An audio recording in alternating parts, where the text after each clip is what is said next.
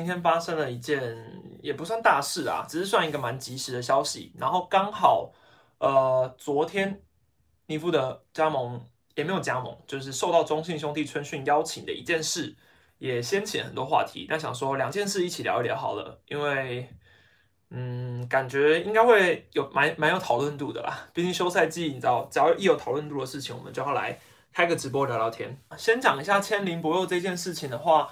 其实我觉得大家对于富邦今年休赛季的动作应该是不意外吧？其实我不觉得会意外，就是虽然说今年富邦季末是出了十二个人嘛，然后那时候其实有很多算是舆论吧，球迷会有讲说啊，少主怎么会突然就是这样子经营啊？是不是不想要认真经营棒球啦什么之类的？可是你想，富邦自从加盟职棒以来，每一年的休赛季哪一年让球迷失望过了？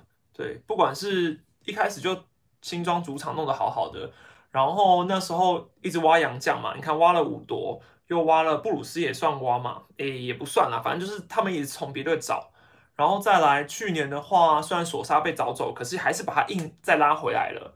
对，那其实我觉得富邦每一年休赛季的补强都一直是蛮恐怖的。对，那今年又更像啊，去年是主要是挖了洪一中总教练嘛，整个教练团挖了半组这样子过来，所以声势很浩大啦。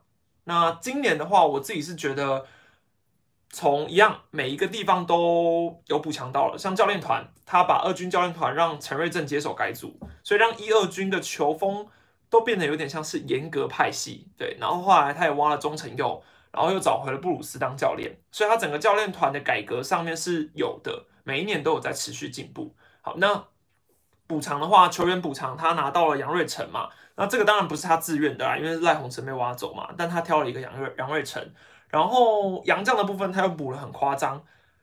前几前几天我们做完那个杨将布局的影片，那时候是四个，然后其实我原本以为呃少主那时候讲说要找第五个会先缓缓，就只是先讲一下而已，不一定是马上找，那就 过没几天马上找了第五个，而且这个资历还吓死人，J C Ramirez。这资历也是一个很惊人的资历，然后就觉得好补了五个，甚至新闻呃记者还有问他说要找第六个吗？他说还是有这个打算。那我觉得他的观念很好，因为他觉得要超前部署，明年疫情会发生什么事都不知道。那只要一个像包林杰这样这样惨痛的教训一个摆在他眼前，搞不好球队又要落后了。所以我觉得富邦是想要把一切都做得很足，明年上半季你就把它 压过去就对了。所以我觉得富邦冲的太。这个声势一样是吓人啊，很宇宙没有错啦。那实际上打的怎么样，我们不知道，但他也是尽了最大的努力了。啊，拿不到冠军，这有什么办法？好，然后试出名单，林义祥、叶竹轩从乐天那边拿的，然后现在又拿走林博佑，加上杨瑞成补偿拿的，全部都是乐天的球员。好，我不，我只能说也是不知道该说是巧合还是。只能只能说洪总去了乐天，那当然洪总如果想要挑哪样的球员，从自己的老东家挖，应该是最合合适的啦。那现在的球团有这种资源，当然就是拿拿来也没什么不好。好，那讲一下林柏佑这个选手好了。其实我觉得现在的球迷搞不好很多对于林柏佑的认识都还没有很还没有很清楚，只是大概知道说哦他是乐天桃园连霸时期的一个王朝中继投手，但是对于他实际的实力没有那么了解。那他目前已经三十四岁了。其实林博佑早期他是有旅美过的。那我个人对于林博佑的印印象也算是没有很强烈，因为他旅美时期其实他最高层级只到高阶新人联盟，甚至是 E A 都没有，就是高阶的新人联盟。好，那他是台湾历史上第一位加盟白袜系统的旅美球员。好，第二个是王建民，所以后来就没有了。所以如果没有林博佑跟王建民，台湾是没有任何一个加盟白袜。系统的旅美球员，那林博是史上第一个。那只是比较可惜，他旅美基本上没有什么发展啦。那他回来台湾之后是现在业余待，然后有一个非常著名的事件，我不知道大家有没有印象。他著名的事件就是他三振过清宫信太郎，他当他三振过清宫信太郎，但是这重点不在于他真的三振，是在于他当时三振过后，他有接受媒体访问。那我个人觉得，文字上面写出来是说。这个他认为三振清空新太郎这件事很值得骄傲，因为他说他应该是台湾第一个达到这件事的人，所以可能可以炫耀一辈子了。好，如果你现在回去找这篇文的话，你会发现底下的评论是虚报的，因为大家认为，哎，你一个呃成年球员有什么好去三振？因为那当时清宫新太郎是高中生，所以大家会觉得说你三振一个高中生有什么好拿来说嘴的？而且还讲的好像是好像很了不起一样，所以底下算是泡他泡的非常惨啦。那我相信林博佑应该从那一件事之后学习到，就是对媒体讲话的重要性。但我必须说，你从当时的那个报道来看，林博佑完全就是开玩笑的。对，只差媒体可能没有在后面刮胡说他开玩笑这样说，因为他把它拿来当标题，所以可能你要这样解读的话也是可以。但我个人的解读意思就只是他只是开玩笑，他可能开玩笑比较不懂事，也不是不懂事，就是他可能就开玩笑说。啊，这感觉可以炫耀一辈子，因为我是第一个三振过他的。可是我觉得他没别的意思，也不是说真的要拿来炫耀。那我觉得只是他的意思被误解了啦。好，这题外话。那呃，林波后来投入选秀了，他是选秀二零一二年的选秀第二轮。那在他前面，他是第二轮被选走的，在他前面那个人是呃桃园的第一轮是曾崇轩。好，那这个之前我以前的影片有介绍过，大家应该也很熟悉。那他是第二轮，对于桃园来说，其实这个投资非常成功。因为从林柏佑进来之后，二零一二，然后一三、一四、一五、一六，直到去年，我都觉得林柏佑还是对于球队很有贡献的一个中继投手。他当过守护神，当过胜利组的中继投手。对，那二零一五年拿过最佳进步奖。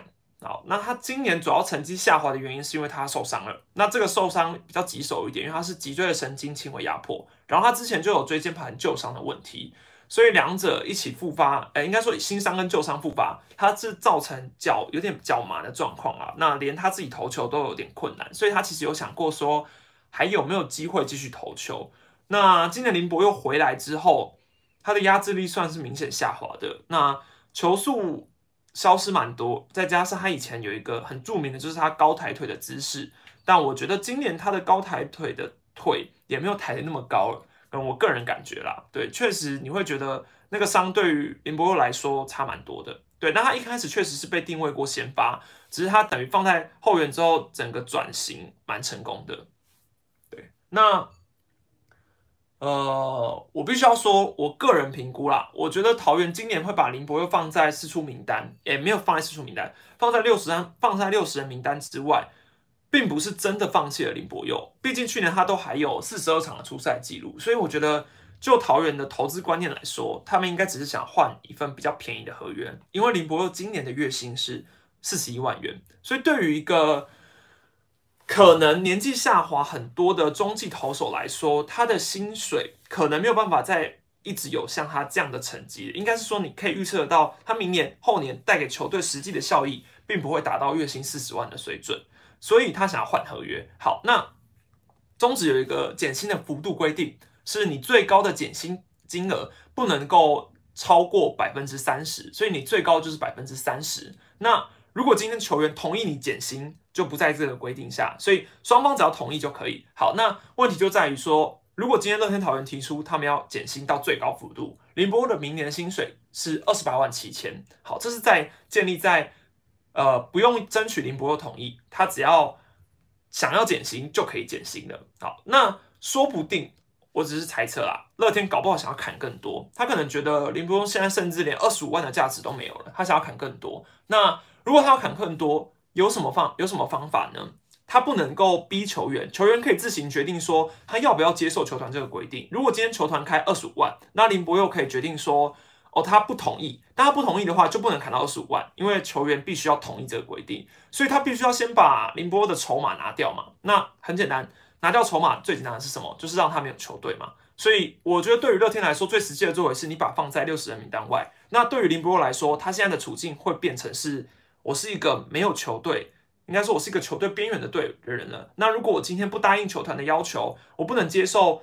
更多的减薪的话，搞不好我就没工作了。那如果你是林博佑，你会答应吗？如果是我，我会。所以我觉得乐天的想法应该是这样，他就觉得那这个筹码就在于我们把它放在六十人名单外。那他有危机意识之后再来谈约，一定会比较容易嘛？我觉得啦。好，这是我个人的猜测。那所以他们一定是想要用更低的金额来回签。那对于富邦来说，他们是如果想要竞争。林博佑的话，他只要开出比乐天好一点的合约，或甚至是比较有保障一点的合约，那签到林博佑的可能性也很高。还有另外一个角度来想，如果你是林博佑，你在过去可能四年、五年、六年、七年你已经为了桃园这支球队贡献了这么多，你的出赛场数这么好，可是今天你一到一遇到伤势，或是你一有问题了，球队就想要把你抛抛掉了，对，那你可能就要被大幅度砍薪了。他可能心情上也会受到影响嘛？那对于他来说，搞不好今天富邦跟桃园就算开出一样的金额，他说不定都想选富邦，因为他其实对于这支球队也已经难过了啦。我是这样觉得啦，我我猜测，如果我是林博伟，我可能会这样想。所以，呃，我相信对于富邦来说，这个补强，你们觉得实质上意义大吗？老实说，我觉得并不大，因为你要说林博又能够对于富邦的战力起到什么帮助？我没有那么看好，因为其实前一阵子我已经有讲过，说对于四出球员的挑选，那我个人对于林博佑那时候会不会再拿到去到去到其他球队，其实是觉得不太可能，因为对于球队来说，他是一个三十四岁的老中继投手，受过大伤，那你期望他明年的成绩可以回到什么程度？不知道。那顶多就是二军吃吃局数，但是二军吃吃局数，你要用到这么高的薪水吗？不需要吗。所以你要他再再再找到工作，我是觉得蛮蛮困难的啦。好，那我个人觉得，虽然对富邦的实质上意义不大，但这个东西也可以算是小小的投资一把，因为这个投资搞不好你赌对了，搞不好林博佑三十五岁、三十六岁回春个一年两年，那你可能赚到，对，那你可能赚到。还有，我觉得。更重要的是，对于这整个环境是一件很好的事情。嗯，每一个球队对于每一个球队还有球员，在季末休赛季的时候，你能够看到其他球队的六十人名单外的球员会有比其他球团想要去捡，这对于整个环境来说都是好事。但我觉得今年中职就是一直在做这些好事，他们一直有让其他球团充分。因为你知道，兄弟之前也有一段时间是，他就会觉得说，那我们把球员放在六十人名单外，但我们没有试出，只是我就放在六十人名单外，反正应该不会有人选。好，那现在已经变成是，你只要放在六十人名单外的球球员，都更有可能被减了。像呃刘少威也也已经受到全新邀请了嘛，所以我觉得就是整个球员的流通很好，而且你想明年。会有这么多不同的球员披上这么多球球衣，包括扩编选秀被龙队挑走的，包括杨瑞成这种 FA 转队的赖鸿成这种，然后林博佑这种，所以我觉得对于中职来说都是非常非常多话题。那以我个人媒体的立场，我是觉得很棒啊，所以我我个人对于这个呃富邦补强林博佑这个交易，我觉得实际上起到战力的有效力并不大，但是对于整个环境是很有帮助的，我觉得很好。好，那讲尼福德的话，我我觉得要讲一下兄弟过往的三部曲啊。第一个三部曲很明显就是在于特别选秀会。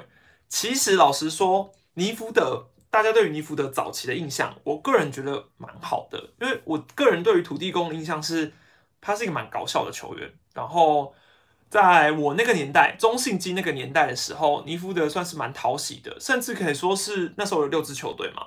我记得他算是六支球队之中蛮高人气的一个球员，当时是这样。好，那只不过说在爆发了那个所谓的黑黑的事件，总之就是黑掉了之后爆了一个事件。好，中信金呃在跟米迪亚他们的球员是要参加一个叫做特别选秀会。那这个特别选秀会的利益当然是好的，因为它是可以帮助这些没有工作的球员，或甚至是呃记录上并不是黑的球员，可以找到新的工作。好，但是问题就在于这个选秀会，它的条款是你必须参加，所有的球员你都必须参加，你没有选择的权利，你不能觉得说，哎，今天我不想，我不想参加，没有，没有这回事。你是中信金，你是米迪亚暴龙的球员，这支球队解散了，那你必须得参加特别选秀会。好，那所以尼福德基本上你也不用去管他个人的意愿了，因为他就是必须参加。好，那他在选秀会当天的上午。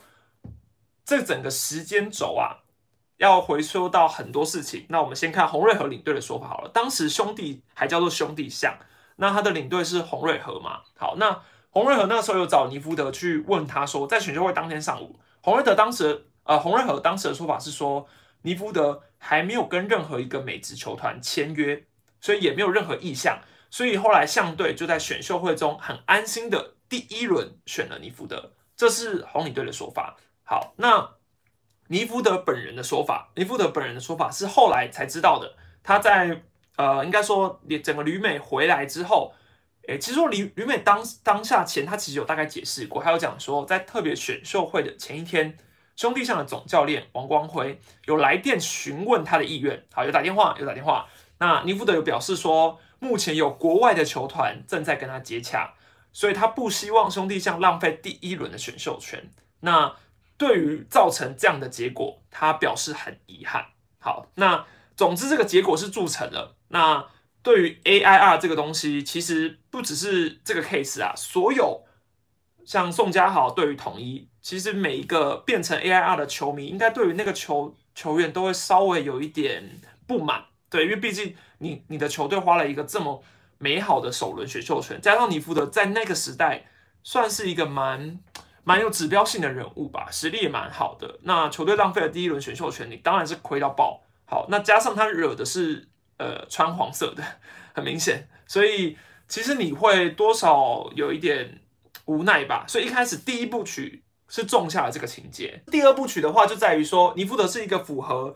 夜店人条款的球员，因为他是等于是该的呃那个夜店条款有一个定义啦，反正就是那个定义大家应该都很清楚了。你可以去看我之前跟大叔野球五四三有聊过。那尼福德回台湾之后，兄弟会拥有三个月的预约权。好，那这个三个月的预约权呢，他就必须要跟兄弟来预约。好，当时叫做兄弟相，不是中信兄弟，所以大家一定要先搞清楚。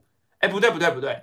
他回来台湾之后的兄弟已经变成是中信兄弟了。好，那领队也不同人了。不过很巧合的是，这个领队是他当初在特别选秀的联盟秘书长李文斌。好，李文斌从那时候举办特别选秀的联盟秘书秘书长，变成了中信兄弟的领队。好，双方谈约是失败的，所以最终尼福德也没有在这个三个月内加盟兄中呃加盟中信兄弟，所以就种下了第二部曲。嗯，更多的球迷会不满，觉得说，啊，你当初不想要留也就算了，再给你一次机会，你还是不加入，那你到底对兄弟有什么意见？好，那他到底有没有意见？我只能说，当时是有两派的说法啦。第一派的说法就是尼福德，尼福德这边，尼福德的经纪公司有讲过说，对于尽管双方对于月薪金额仍有歧见，就是双方对于月薪的金额是分歧的。好，但是他们认为这不是一个不可接受的差距。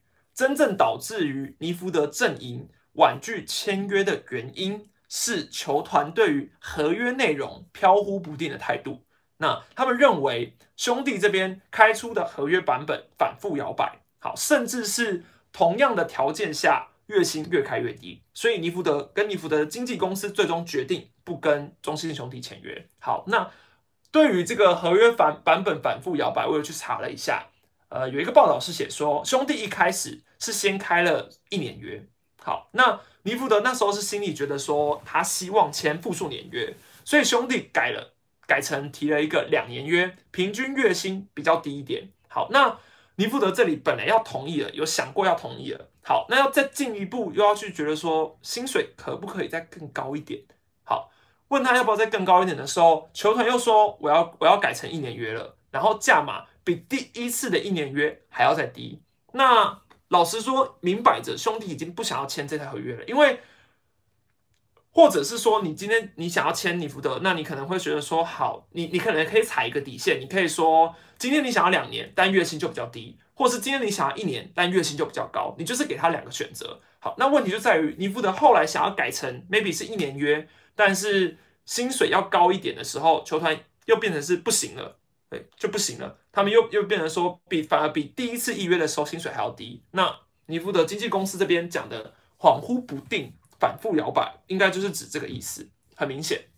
好，那就李文斌当时的说法，李文斌当时的说法来说，他是说这个谈约的失败是因为尼福德希望能够比照罗家人的合约。好。但是兄弟这边也提出了不亚于罗家人的条件，最后的问题就在于说，尼福德希望在复数年合约走完之后能够成为自由球员，那这点双方没有办法达成共识，所以这个合约就是破局了。那我们简单来说，我去找了一下罗家人所谓的罗家人合约，如果要比照办理的话，罗家人当年是季中加盟，那跟尼福德的状况不太类似。诶，不太类似啊。对，因为尼福德不是选秀加盟的。好，但是问题是罗家人季中加盟的时候，罗家人的薪资是用一个很特殊的计算方式。老实说，我也是查了之后才发现的，我真的没有印象。罗家人原本是领日薪，所以他是每登录一军一天的薪水是一点四万元。对于他来说，他可能觉得他选秀进来之后马上要为球队效力，那他可能想要领的薪水是马上领到的，他不想要签一个所谓年约。所以现在很多人都会签个叫做三点五年啊、二点五年、一点五年这种，但罗家人当时是签的叫日薪。好，登录一军一天的薪水是期间的月薪是七万元，所以你其实以那一第一年总结来算一算的话，他的其实平均月薪并不高，大概就十八万，但是他隔年是签了一个叫做五月薪五十万的一年约，月薪五十万的一年约。好，这是罗家人的合约。那我个人是觉得说，复数年合约走完之后成为自由球员，这个无法达成共识，有点像是，应该说是兄弟就不希望这个合约，毕竟你知道复数年合约，他的复数年他只提了两年嘛，那两年之后就成为自由球员，对兄弟来说当然是很亏的一件事，而且也不可能他们会同意，除非你说今天是个三年，像五年有没有呃之后可能入闸等等的这种事情，但是你那个年代来说，可能兄弟会觉得说，哎。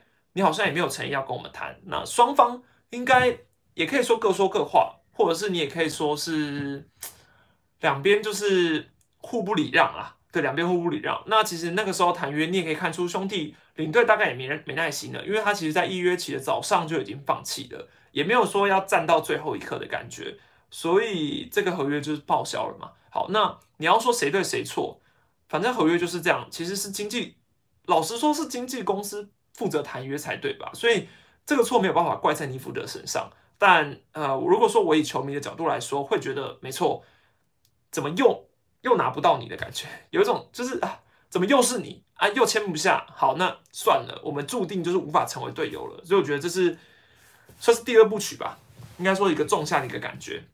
好，那最后一部曲就是在于这个冲突爆发了。这个冲突爆发是。呃，我觉得算是兄弟的球迷对他整个从从路人转黑粉的一个原因吧。可能原本有爱，后来变路人，那再来又转黑，那就在于说尼夫的后来加盟了意大犀牛嘛。好，那他加盟意大之后，在二零一八年跟兄弟有一个叫做复仇者联盟大战。那为什么是复仇联复仇者联盟？就是因为当初是蒋志贤转队嘛，蒋志贤，然后很多啊，就是五虎将转队之后被富邦吸收嘛。好，那那一个系列赛，如果我没有记错的话，好像是兄弟跟富邦那一年第一次打的三连战，第一次打的三连战，所以那个话题是非常之高，加上是金控大战，所以全部的东西都汇集在那个三连战，然后五六日嘛。好，那在礼拜五就已经很精彩了，因为是八局的时候，郑启宏丢到蒋志贤。好，我有看到那个。比赛影片是算是膝盖吧，膝盖内角球这样过去。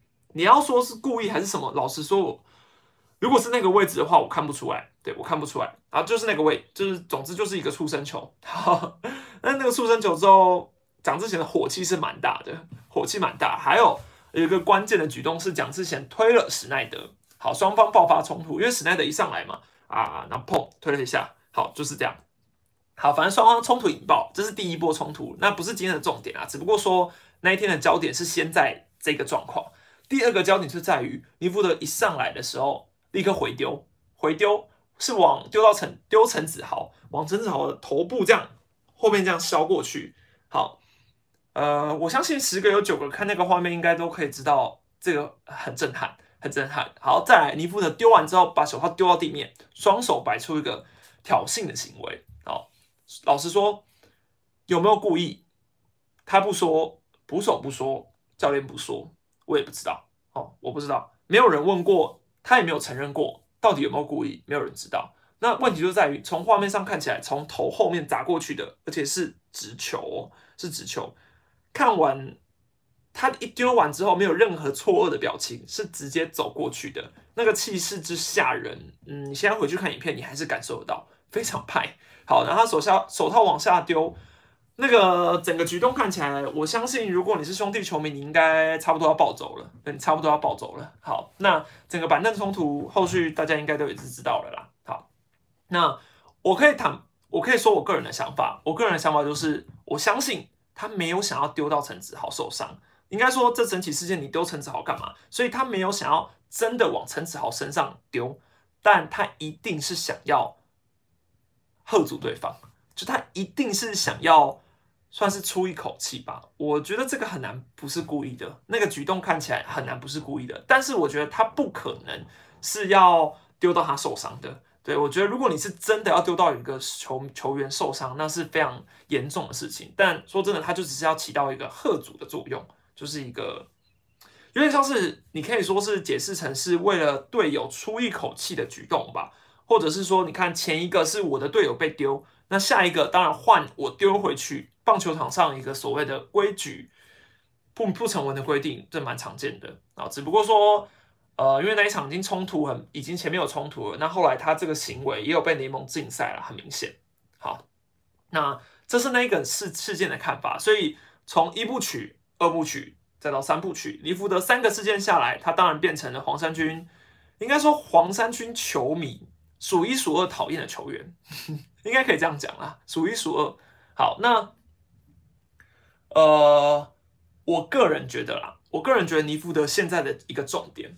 应该不是在乎球迷的观感，而是他必须要找一个工作。如果我是他，我已经要没工作了，那我还想要投球。我今天是连教练都没得选，我是被释出的。那如果我还想要在职业球员生职业环境中生存，我想要延续我职棒生涯，我还想要投球。那不管是哪一队，我觉得他应该都不会排斥。好，那过去的事情也就过去了，其实真真的也就也就也就是真的过去了啦。那如果以球迷的角度来说，如果以球迷角度来说，我不知道在场的八百八十八位，可能有几几百个是黄衫军球迷，我不知道你们对于这件事到底放下了没？就是你真的看到你在大街上看到你福德，你会生气吗？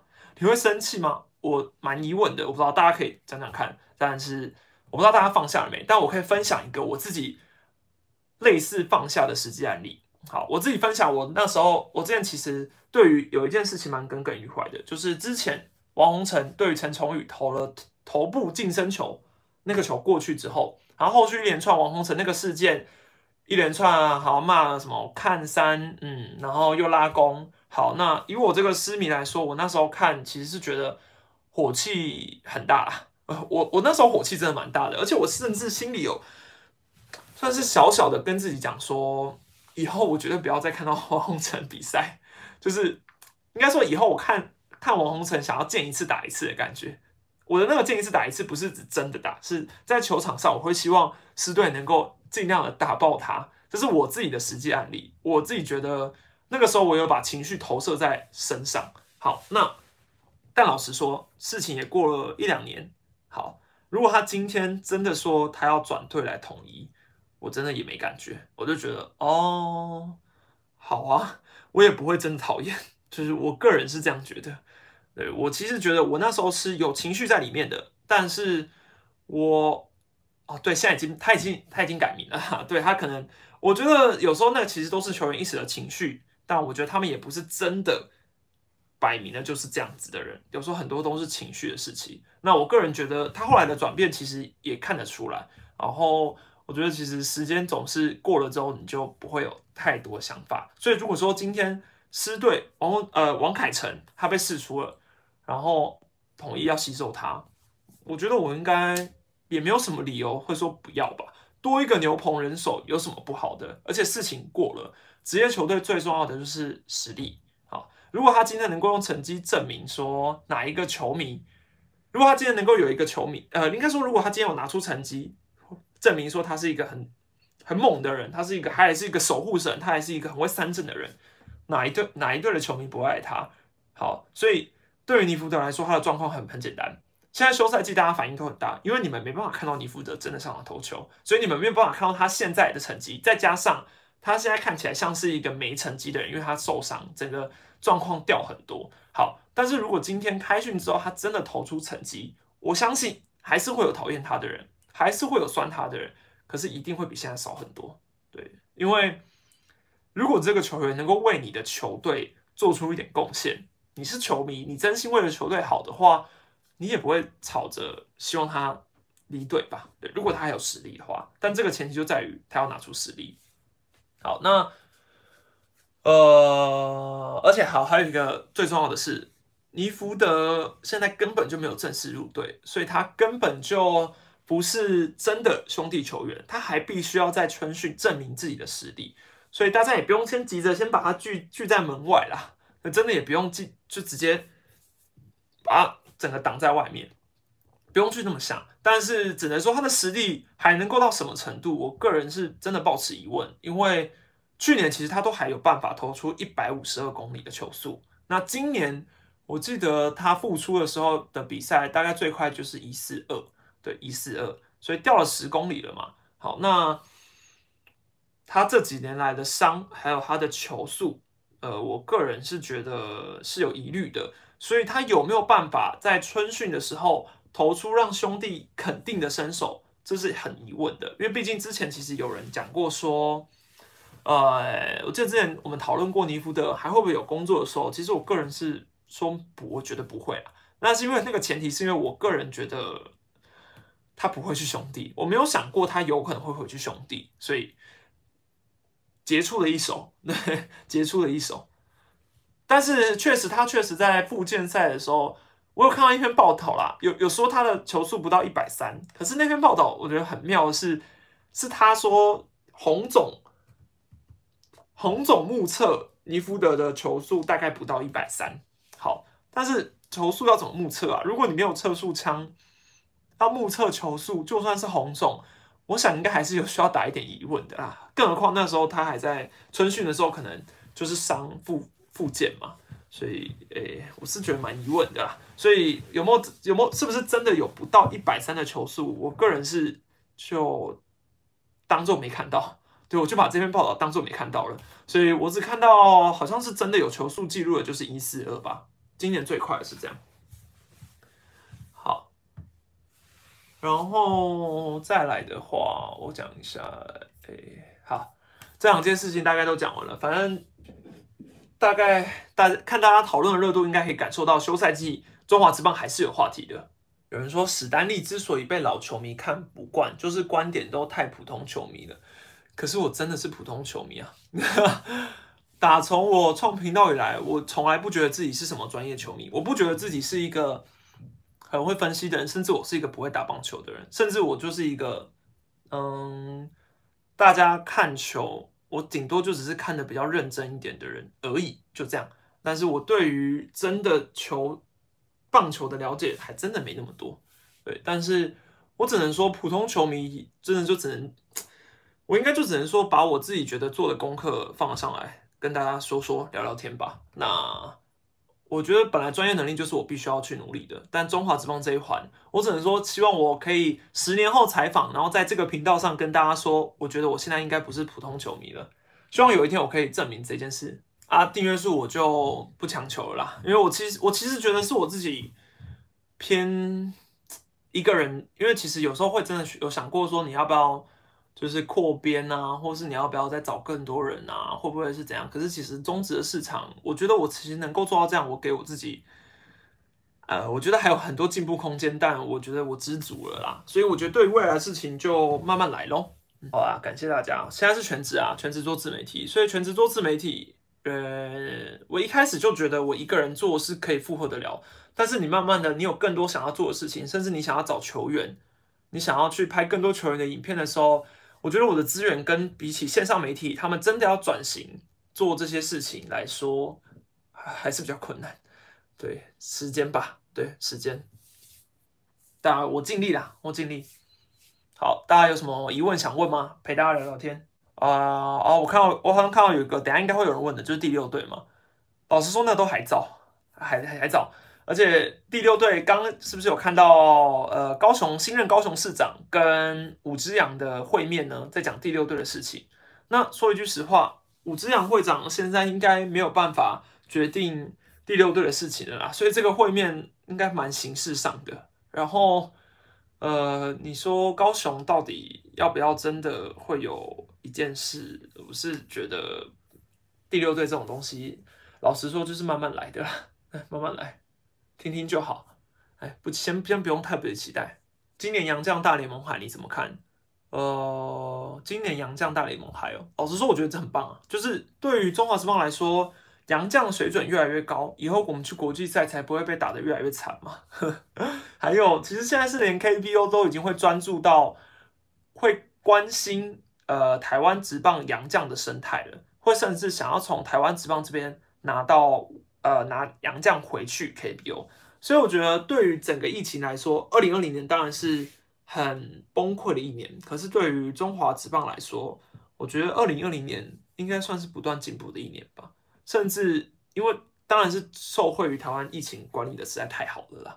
那反正我当然是乐乐观其成啊，我觉得很好。祝大家新年快乐跟身体健康。罗杰斯法人问津吗？还是如外界外传价上涨？今年对战桃园防御率是最高，原可以试试。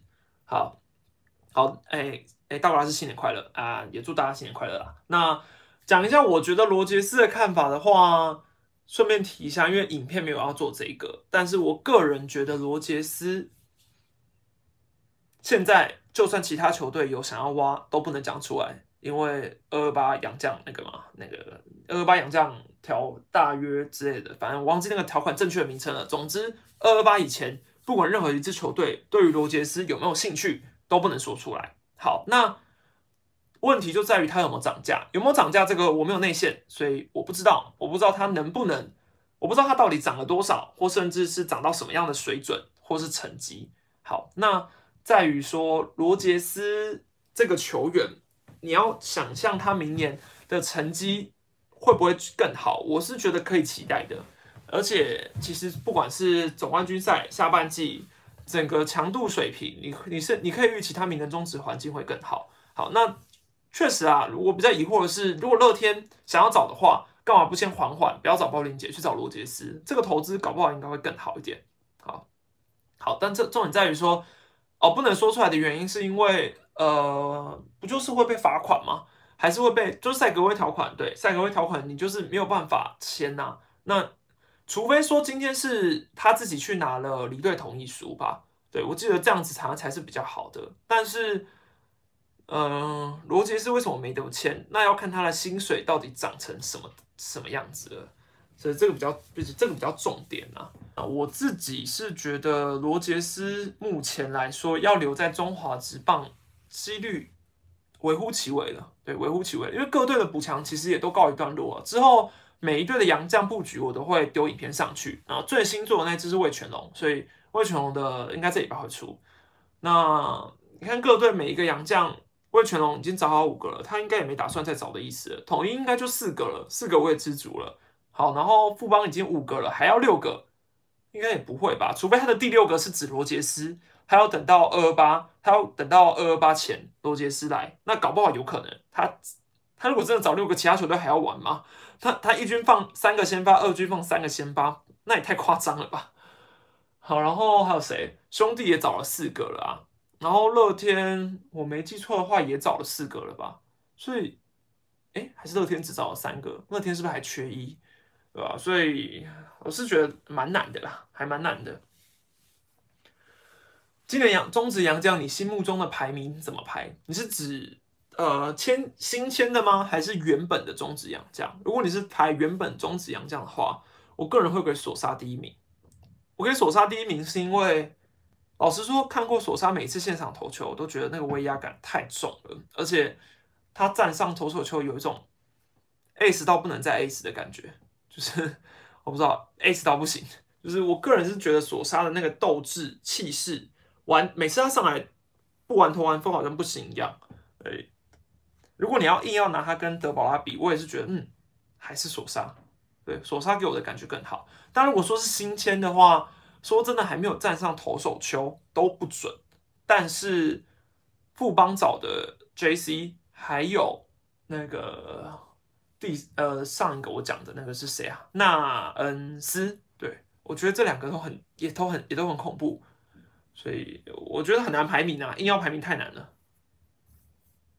如果不做 YouTuber，最想做的工作是什么？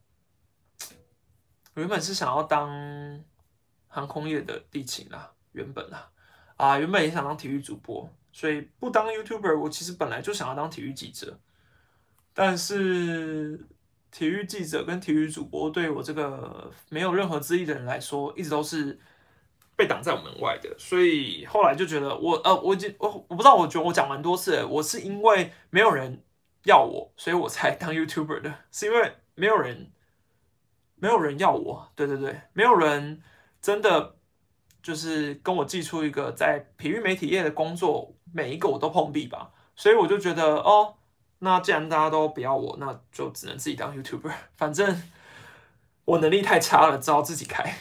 啊，航空业是因为以前学生是读航空类系啊，就是反正反正也有些渊源就对了。总之就是以前在航空业待过一一段时间，但是对于媒体跟体育这种东西。我全部几乎能投的履历都投过了吧，但既然都不行，就觉得那不然就自己创吧。其实这也不算创业啊，只能说就自己试试看。哦，为什么？那为什么可以在体育专栏写文章？因为运动世界就是一个不排斥素人的一个平台啊。它就是你只要你是素人，但是你对于写文章你有热情，或是你有办法，不管你写的好不好，你你你写的不好，那站方会去审核，审核之后觉得说。你今天的文章可不可以通过他们的标准？如果你通过他们的标准，你就可以开始在平台写文了。所以，对于我这种呃被淘汰的人来说，我是觉得可以有一个平台发文是很知足的啦。不管你是什么样的素人都可以，对，你是任何样的素人，我自己是从文笔先磨起，后来才想要拍影片，因为我觉得文笔这件事是先打基底啊。我一开始写出来的文章也都很难看啊。所以大家如果有想要投入这一环的话，我是觉得蛮建议的哦。当初有没有投履历去 Fox？有，有。而且老实说，呃，在 Fox 测台前几个月，我还有一个朋友有问我说要不要去 Fox，然后我想说，因为搞不好可以，就是反正我就觉得有朋友算是有介绍啦，就想说可不可以进去，然后投了履历，然后那时候想说，哎。说不定对方看到我 YouTube 有做了一点成就，说不定还有机会能够进 Fox。因为我就觉得，如果真的能够进体育台的话，我还是想要试试看。对我还是想要闯闯看吧。我觉得不冲突，就是就算我进了 Fox，我还是可以经营频道，只是没有办法这么日常更新。结果没上，就是没有，总之也是没有后续。那我就觉得哦，又更挫败了，就觉得每次都这样。但后来又看到撤台的消息，就想说，哦，那好像也不意外，就觉得好啊，好啊，好啊，没上也没关系。但我还是蛮失落的啦。对，真人和真人和如果要选，还会第一轮吗？状况是像现在，我觉得真人和的状况就在于他的实战投球一定要有办法被大家看，各球团要能够掌握他的状态。那这个东西一定是开季之后大家去慢慢了解的。其实我觉得他现在没有把话说的很死，不过我觉得曾仁和十之八九要回来了，而且他中间原本是要去澳洲嘛，可是因为好像是签证的关系吧，也一直下不来，那他最后也真的没有去打球。那我个人是觉得他真的很可惜，因为他等于又浪费了一年。如果就以现况现况来说，他的一支五看魏全龙有没有机会？一支五如果挑到的话，二之一。应该第二轮机会蛮大的啦，对啊，那真仁和我觉得保守估计来说，就算没有第一轮，第二轮一定是有的啦。尤其是这种里外投手，郭俊霖会掉到第二轮，是因为他受了一个大伤。那真仁和只要是没有伤的状况下，我觉得应该没什么问题。跟 Josh 认识吗？以后会不会有合作机会？还不认识，可是因为我我我有算蛮多次说我是一个有点社交恐惧症的人，对。如果对方有邀请，我一定会去，但是我还没有办法很主动的去邀请，因为我是我是真的觉得我自己配不上别人，所以我我也不想要让别人误会我有一种很像是该怎么讲呢？装熟吗？我这么一个蛮讨厌别人会，我怕别人会觉得我在装熟。丙总不是想选真人和，诶，其实也不是。嗯，也不是丙总想选啦，他那个新闻你看到新闻应该是呃高志刚教练讲的那个吧？他是说想选也不一定想的选得到的那个新闻。好，但是老实说，呃，就我认知的丙总来说，他应该会把球探的意见呃意见放在最前面，哼，他会把球探的意见放在最前面。所以很明显的这件事情，我觉得真总教练会去讲没有错，可是我觉得最终的定夺他应该会交给球探。对，他当然也。也有当然有带点场面话，因为我记得那个场合下，是高志刚跟曾仁和都在同一个场合吧，而且志刚教练算是一个蛮会讲一些公关形式的话，应该说他的公关形式做得很好，所以他讲这个不失礼的话，我觉得很正常啊。有机会邀统一球员一起直播吗？如果统一球员赶上，我绝对邀请。但是呃，下个月会去统一是春训，因为哎不是春训啊，是开训。统一是一月十七、十八号要开训，所以我应该我应该会努力的把器材什么的扛去。台南跟着一起开训啊，基本上会想要尽力的扛过去，然后这一次看能不能透过开训多拍一点影片啊。其他球队的话，不是我不去，是我没有收到邀请，我就没办法去。对，啊，我目前只收到统一的邀请。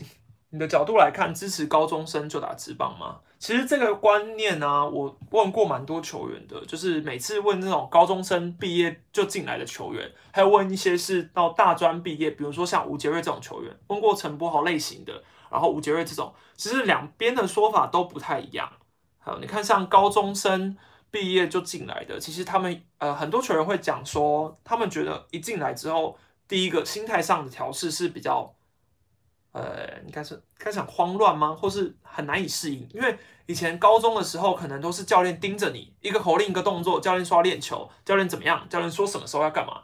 那他们会觉得说啊，什么时间就要做什么事了，他们必须要等于说要人盯啊。可是你一进到职业之后，你会马上有一个落差，变成是哦，你变成是所有事情你都要自主训练，因为没有人会管你了。职业球员就是大家要做好自己的事，所以那个步调啊，你去蛮需要去适应的。所以我觉得很多高中生一进来，大概第一件事是遇到这个是一个问题啊。然后，但是我有问很多大专毕业过后，甚至是已经在业余打个一两年之后才进来的，那他们普遍会觉得说，其实这一块球员蛮容易被忽视的，因为现在整个球探都比较倾向赌一个未来。那十八岁的球员跟假设二十五岁的球员好了，中间差了七年，二十五岁的球员就算你表现的再好。可是十八岁的球员已经有你的影子的话，他有七年的时间可以成长。球探多多半呐会倾向选择比较有想象力的。我觉得想象力空间这个对于球探来说是很重要的一件事。那二十六岁的球员、二十五岁的球员，你对他能有什么想象力？老实说也没了。你已经看到一个完成品了，他他会打的怎么样？现在应该就是他最好的样子。你很难期待他进职棒之后打得更好。所以我相信这也是目前的。所谓大专毕业生越来越少人选的一个趋势问题啊，林祖杰来说，他一定应该说，我其实也访问过他蛮多次啊。我觉得他背负着更多的压力，因为他当初一进来，其实老实说，网络上的评论蛮差的，因为他亚运卡了卡了林晨飞，亚运卡了林晨飞，但是他整个评论来说，当时的风向大家会觉得说，统一有什么好补他的？对，所以我觉得这是他。一直以来背负蛮大的压力，那他能够现在的成绩，我觉得是他自己应该会觉得很骄傲，然后我也觉得很替他开心。史丹认为余文斌条款要废除吗？哦，我觉得要啊，对我觉得要零签约金这个制度，老实说没有什么好持续下去的吧？持续下去的原因是什么？有什么好坚持一定要持续下去的吗？对于受贿者，当然就是球团，那受害者是球员嘛？可是当初。实施理文明条款这个东西的理由就蛮奇特的啊，只能说是一个前辈的好心，也不是好心，是前辈的算是善举嘛，但是却变成是后人全部人都拿不到的签约金，就蛮神奇的。对，如果看待拉拉队平均年资正在超超越球员的感受，可这两这两件事我觉得蛮蛮两件事的。拉拉队平均年资其实。不然之后可以来个拉拉队 FA 啊，也是有啦。之前 U 日转转队的时候就是拉拉队 FA 嘛，那时候话题性也蛮高的。超越球员，其实球员平均年资，我之前会觉得大概四五年，四五年算是这阵子已经算短的，现在已经快要变成两三年了。看这些很多球员两三年就被试出，也真的是替他们觉得可惜。可是好像也没办法。对，史丹利会开见面会或是直播之类的，例如一起看开幕战之类的。我个人对于见面会很没自信，因为我一个人不知道该怎么筹办这么大型的活动。但我期待啦，我期待未来有一天我可以做这件事。我不会不想做，只是我对于会来多少人很没有自信，所以我觉得很难。那你说开直播棒球会收看，哦，我觉得蛮好的。对，如果之后跟中华职棒有台到授权，甚至开中华职棒的画面看直播，都不知道有没有这个机会，可以试试看。但是如果是没有画面开直播的话，通常我要么就是在跑跑采访，要么就是没直播的话，就是在写文或者是拍影片，所以难度会比较高。但是如果一些重要赛事，应该可以尝试一下啦。对，只是开直播看棒球，其实有别台也有在做了。我想说，我也不想要跟人家重复性质，嗯，而且市场取向很像啊，因为其实中华职棒的市场取向就是一样嘛。对，就是呃，对我只能说我尽量想要做出我自己的不同。就是我尽量，但是我觉得我还需要一点时间再找，没办法跟大家空中跨年，只好跟大家说新年快乐。虽然说还有三十三一，对啊，已经快结束啦，三十三一呢。我明天会出魏全龙的影片啊，呃，一月一号应该还会再出一支影片，跟大家说一声新年快乐。好，那其他问题我们下次直播再说，下次直播再聊。好，我就开一个小时啊，大家新年快乐啦，拜拜。